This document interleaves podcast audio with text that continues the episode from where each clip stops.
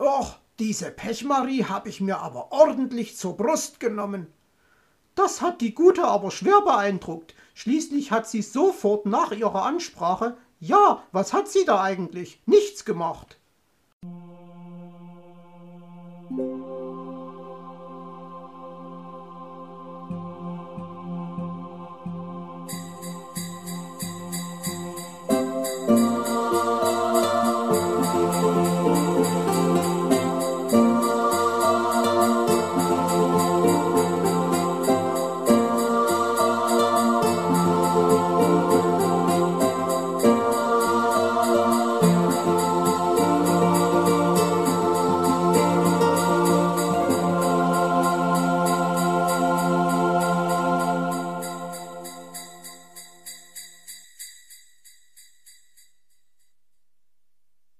Wie man Frau Holle wachküsst. Frau Holle ist nicht zu Hause, zumindest sieht sie nicht aus dem Fenster, und dabei habe ich schon dreimal geklingelt, war Zwitschi enttäuscht. Und darauf, dass die Pechmarie die Tür öffnet, brauchen wir gar nicht zu warten, meinte Meister Schwarzrock. Gehen wir also unaufgefordert hinein. Aber es ist ungehörig, unaufgefordert in fremde Häuser zu gehen, gab Frau Elster zu bedenken. Am besten wir gehen wieder nach Hause. Ich werde Sie daran erinnern, wenn Sie das nächste Mal unaufgefordert in meinen Bau platzen, knurrte Herr Fuchs. Aber Ihr Bau ist mir doch nicht fremd, konterte sie. Trotz ihres Einwandes schob Herr Fuchs nun die Eingangstür auf. Kaum waren sie im Haus, riefen sie nach Frau Holle und der Pechmarie. Nur Frau Elster beteiligte sich nicht. Vielmehr hoffte sie, dass sie sich nicht blicken ließen. Weil alles Rufen nicht half, machten sie sich nun auf die Suche. In der oberen Etage kamen sie in ein Zimmer, wo ein hoher Berg von Federbetten lag. Dort, in einem prächtigen Himmelbett, fanden sie die schlafende Frau Holle. Sie versuchten sie zu wecken, aber sie schlief wie ein Stein. Das gibt es doch nicht, brummte Herr Fuchs. Die hält wohl dieses Jahr Winterschlaf. Lassen wir sie doch schlafen. Es ist sehr unhöflich, Schlafende zu wecken, meinte Frau Elster. Das müssen gerade Sie sagen, knurrte er. Aber natürlich muss ich das. Sie scheinen es ja nicht zu wissen, gab sie zurück. Seht mal, was ich gefunden habe, machte Zwitschi seine Freunde auf etwas aufmerksam. Hier am Boden liegt eine Spindel. Wenn das mal nicht die Spindel vom Dornröschen ist. Kra, das könnte alles erklären, gab ihm Meister Schwarzrock recht. Da steckt bestimmt die Pechmarie dahinter, mutmaßte Herr Fuchs und riß alle Türen auf, um sie zu suchen. Endlich fand er sie, Schokoladenpudding löffelnd, die Füße auf dem Tisch, in einem bequemen Sessel sitzend. Kreuzspinne und Kreuzschnabel, du sitzt hier einfach faul herum und kommst deiner Arbeit nicht nach, fauchte er sie an. Was für eine Arbeit, alter Rotpelz, erwiderte sie unfreundlich.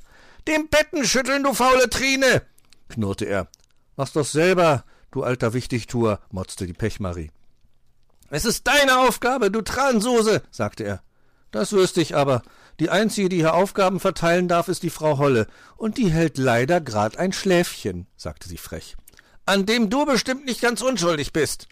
Was kann ich dafür, wenn die, sich die Alte an der Spindel sticht? Muss sie eben besser aufpassen. Herr Fuchs wurde nun richtig böse und riß ihr die Puddingschüssel aus den Händen. Winterfrost und Schneegestöber, jetzt aber hurtig an die Arbeit, schrie er sie an. Vergiss es, Rotpelz, du bist nicht mein Arbeitgeber, kapiert? entgegnete die Pechmarie und riß die Puddingschüssel demonstrativ wieder an sich. Und jetzt schieb ab!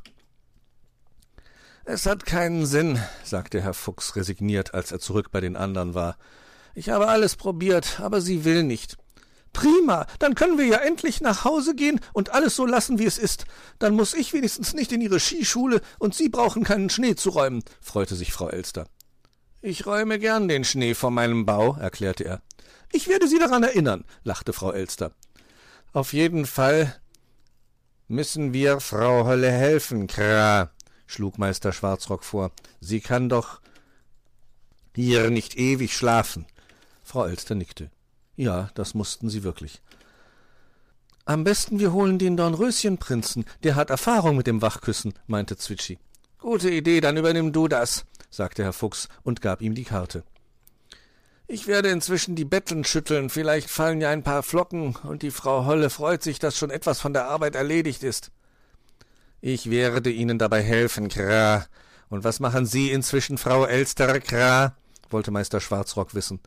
Ich hoffe, dass Ihnen die Schneeproduktion nicht gelingt, sagte sie. Herr Fuchs und Meister Schwarzrock mühten sich redlich, aber die Flocken wollten nicht in großer Zahl aus den Betten rieseln. Nur ein paar vereinzelte Schneesterne fielen zur Erde. Meine Pfoten werden schon lahm, stöhnte Herr Fuchs. Und ich kann meine Flügel kaum noch spüren, wo nur Zwitschi bleibt. Da kam der kleine Vogel. Er flog neben der Goldmarie her, die eine Schubkarre über den holprigen Hof schob, was den Insassen nicht besonders amüsierte. Aber wer war denn das? Hinkend schleppte sich das Rumpelstilzchen hinter Zwitschi und der Goldmarie die Stufen hinauf. Überrascht sahen Meister Schwarzrock, Herr Fuchs und Frau Elster auf die drei, was den kleinen Vogel zu einer Erklärung zwang. Als ich den Dornröschenprinzen endlich so weit hatte, mir zu folgen und die Frau Holle zu küssen, ist das Dornröschen mit einem Nudelholz auf den Ärmsten losgegangen, und da ist er dann eingeknickt und zurück unter ihren Pantoffel gekrochen.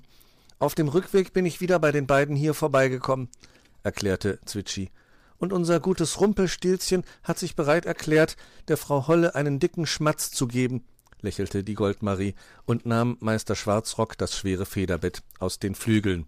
So wird das gemacht, sagte sie, und es sah so federleicht aus, wenn sie es schüttelte. Das Rumpelstilzchen war ans Bett zu Frau Holle getreten und hatte ihr den versprochenen Schmatzer verpasst. Wie das knallte. Frau Holle fuhr erschrocken hoch. Wo bin ich? fragte sie. Und als sie das Rumpelstilzchen sah, fragte sie verunsichert Du hältst hoffentlich nicht um meine Hand an? Keine Sorge, lachte es. Ich bin bei der Baba Yaga in guten Händen, und nebenher habe ich noch ein Auge auf des Teufels Großmutter geworfen. Der Jüngste bin ich schließlich auch nicht mehr. Du kannst unbesorgt sein. Was ist denn nur passiert? wollte Frau Holle wissen, und Herr Fuchs hielt ihr die Spindel unter die Nase. Frau Holle fasste sich an den Kopf. Dann kam ihr die Erkenntnis, und sie flüsterte bedrohlich Dieses Biest. Dann brüllte sie so laut nach der Faulen, dass eines der Kopfkissen aufplatzte. Die Pechmarie erschien und schlug die Augen nieder. Was sollen wir nur mit dir machen? sagte Frau Holle. Ach, liebe Frau Holle, versuch es doch noch einmal mit mir. Du schickst mich immer dann an die Arbeit, wenn es gerade einmal nicht schneien soll, meinte die Pechmarie. Ein kluges Mädchen, Kra, das muss ich sagen. Gut, dann stelle ich dich als Saisonkraft ein, und du arbeitest bei mir von Winterende bis Winteranfang, sagte Frau Holle, und dann nahm sie der fleißigen Goldmarie die Bettdecke aus der Hand. Mein liebes Kind, du hast genug geschüttelt. Auf der Erde wollen die Kinder rodeln gehen und nicht zugeschneit werden. Dann hat doch noch alles ein gutes Ende genommen, sagte Herr Fuchs zufrieden, als sie sich auf den Rückweg machten. Wir werden ja noch sehen, was hier gut endet, war Frau Elster verstimmt und trottete mürrisch neben ihm her.